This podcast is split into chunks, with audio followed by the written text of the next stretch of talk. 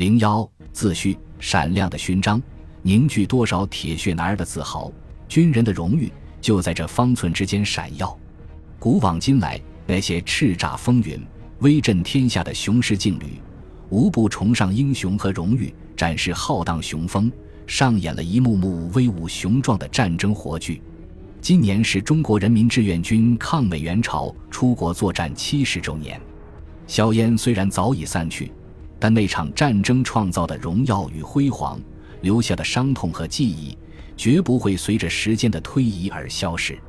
相反，抗美援朝战争谱写了气壮山河的英雄壮歌，创造了人类战争史上以弱胜强的光辉典范。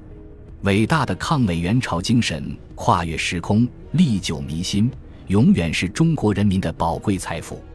这样一组数据足以震撼人心。抗美援朝战争中，中国人民志愿军涌现出杨根思、黄继光。邱少云等三十多万名英雄功臣和近六千个功臣集体，这长长的英雄行列汇聚成一部波澜壮阔的辉煌史诗，铸就了一部群星璀璨的英雄图谱。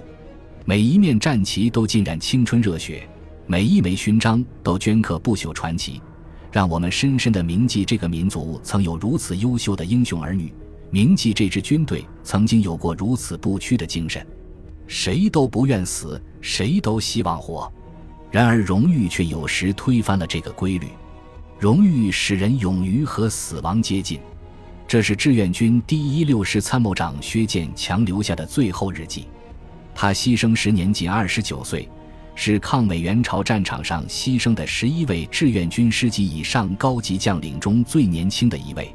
冰雪呀，我绝不屈服于你，哪怕是冻死。我也要高傲地耸立在我的阵地上，这是在一九五零年长津湖零下三十多摄氏度的严寒里，一位名叫宋阿毛的战士牺牲前写下的遗言。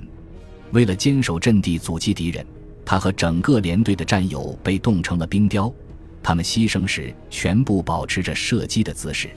南现在为了祖国人民需要站在光荣战斗最前面，为了全族国家中人等幸福日子。南有决心在战斗中为人民服务，不立功不下战场。这是在一九五二年的上甘岭，一位战士在炮火硝烟中写下的家书。他是一位来自四川的农家子弟，他的名字叫黄继光。从高级指挥员到普通一兵，志愿军将士用同样的英勇无畏证明了对祖国的赤胆忠心。无论时空如何遥远，无论相隔万水千山。勋章不会迟到，英雄闪耀星空，他们的名字，国家不会忘记，人民不会忘记，历史不会忘记，将永远铭刻在共和国的丰碑上。伟大出自平凡，平凡造就伟大。记住他们，就是记住我们自己，因为他们和我们同宗同源，血肉相连。这是属于全体中华儿女的一部英雄史、奋斗史、心灵史。这。正是我将创作焦点对准柴云振这样一位志愿军老兵的原因。如果认真梳理柴云振的战斗经历，从1951年3月底进入朝鲜战场，到同年6月受伤回国，他参加抗美援朝战争的时间不超过三个月，而他真正在朝鲜战场上与敌人进行殊死搏杀的时间，则只有短短的一天。那么，在志愿军浩如繁星的三十多万名英雄功臣中，我为什么独独对柴云振这样一位普通士兵的经历产生了兴趣？回答这个问题，要从我与柴云振老人偶然的相识说起。自从2010年采访柴老后，直到他2018年逝世之前，我一直和他保持着联系，多途径关心着他的近况。除了对这位家乡，我的老家四川射洪与柴云振老人的家乡岳池县相距不过百余公里。走出来的著名战斗英雄身怀敬仰外，更因为我对很多挥之不去的谜题念念不忘。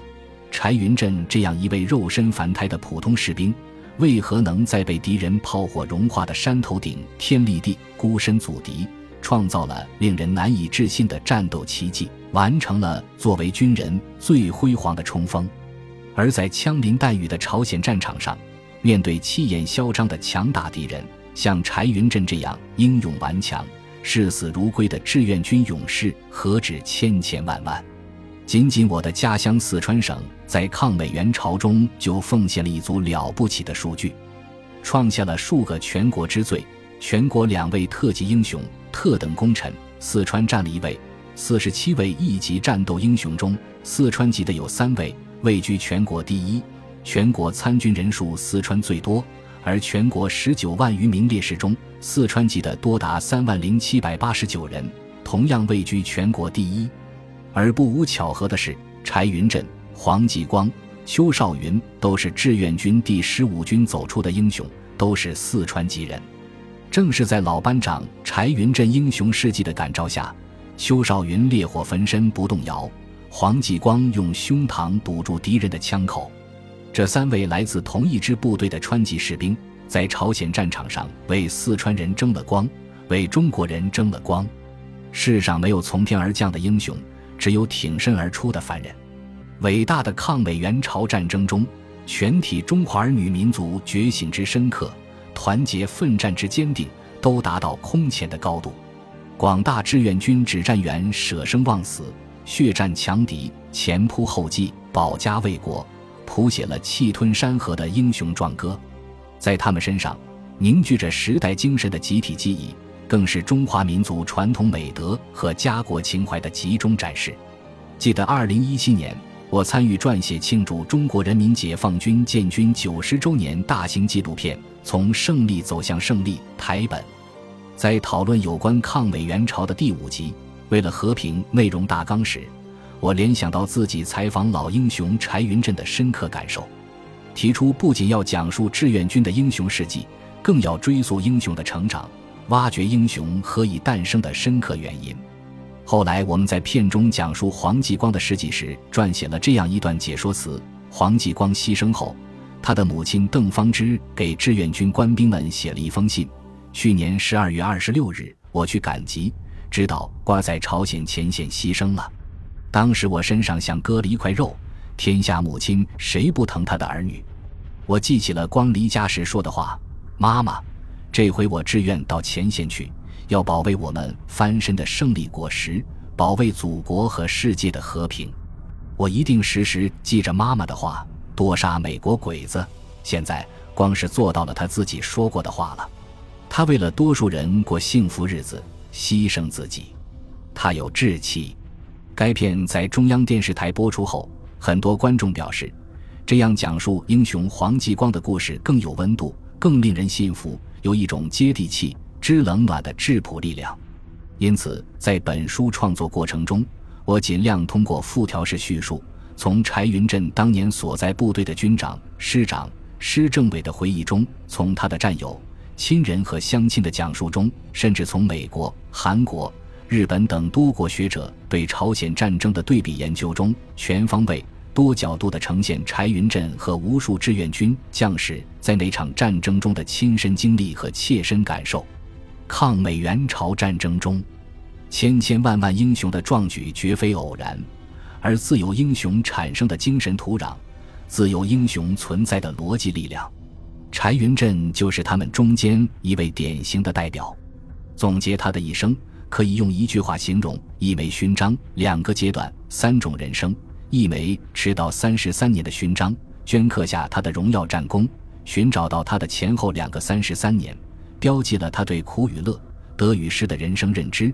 而在朝鲜战场的浴血奋战，在人民军队的浴火成长，在漫长岁月的坚守历练，则回答了我始终想搞清楚的三个问题：他到底为何能在朝鲜战场创造惊人的奇迹？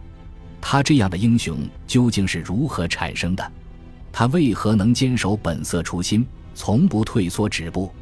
我沿着柴云振从军队到地方，从战争年代到和平岁月的人生之路，不断破译他功勋卓著、深藏不露的精神成因，探寻他艰辛历尽、无怨无悔的心路历程，最终从点点滴滴中真切地感知他因何执着、为何坚守，感知他为党分忧、为国尽责、为民奉献的精神源头。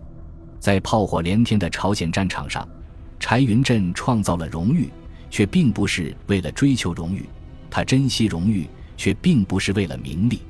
正如和柴云振几十年后重逢时，老军长秦基伟所感叹的：“是啊，那时候我们跨过鸭绿江，就是为了保家卫国，个人生死完全置于脑后。当我们的战士们同敌人进行殊死搏斗的时候，谁会想到以后去要个名，要个利，要个什么官当呢？世界上最纯洁、最美丽的是战士的情感啊！”随着对柴云振的采访研究一步步深入，我又惊讶地发现，原来这并非他一个人的故事，而是共和国一代代无名英雄的故事。在我党我军历史上，从不乏柴云振这样埋头苦干、淡泊名利的英雄模范，其中很多都是做隐姓埋名人、干惊天动地事的典型，展现了一种伟大的无我境界。比如本书提到的张富清，深藏功名六十多年。李玉安深藏功名三十八年，景玉卓深藏功名三十八年，张国富深藏功名四十年。如果继续挖掘下去，这样的信仰者、拼搏者、奉献者还有很多。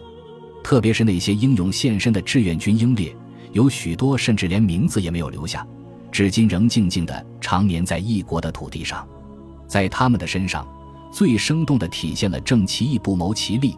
明其道不计其功的崇高境界，正是那一颗颗既立国家、无私忘我的心，坚守为中国人民谋幸福、为中华民族谋复兴的初心使命，映照出一个百年大党不断战胜艰难险阻、不断创造发展奇迹的精神密码，激励着千百万英雄传人不断丰富这壮美画卷。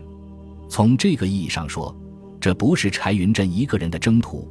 而是无数志愿军将士构成的英雄长卷。也许我的笔墨难以讲述对这些前辈敬意的万一，那就用网友的一副对联概括他们英雄无悔的一生吧：生死皆烈士，烈士尽传奇。敢负家国生死以，必屈一英雄。英雄成本色，企图名利必屈之。本集播放完毕，感谢您的收听，喜欢请订阅加关注。主页有更多精彩内容。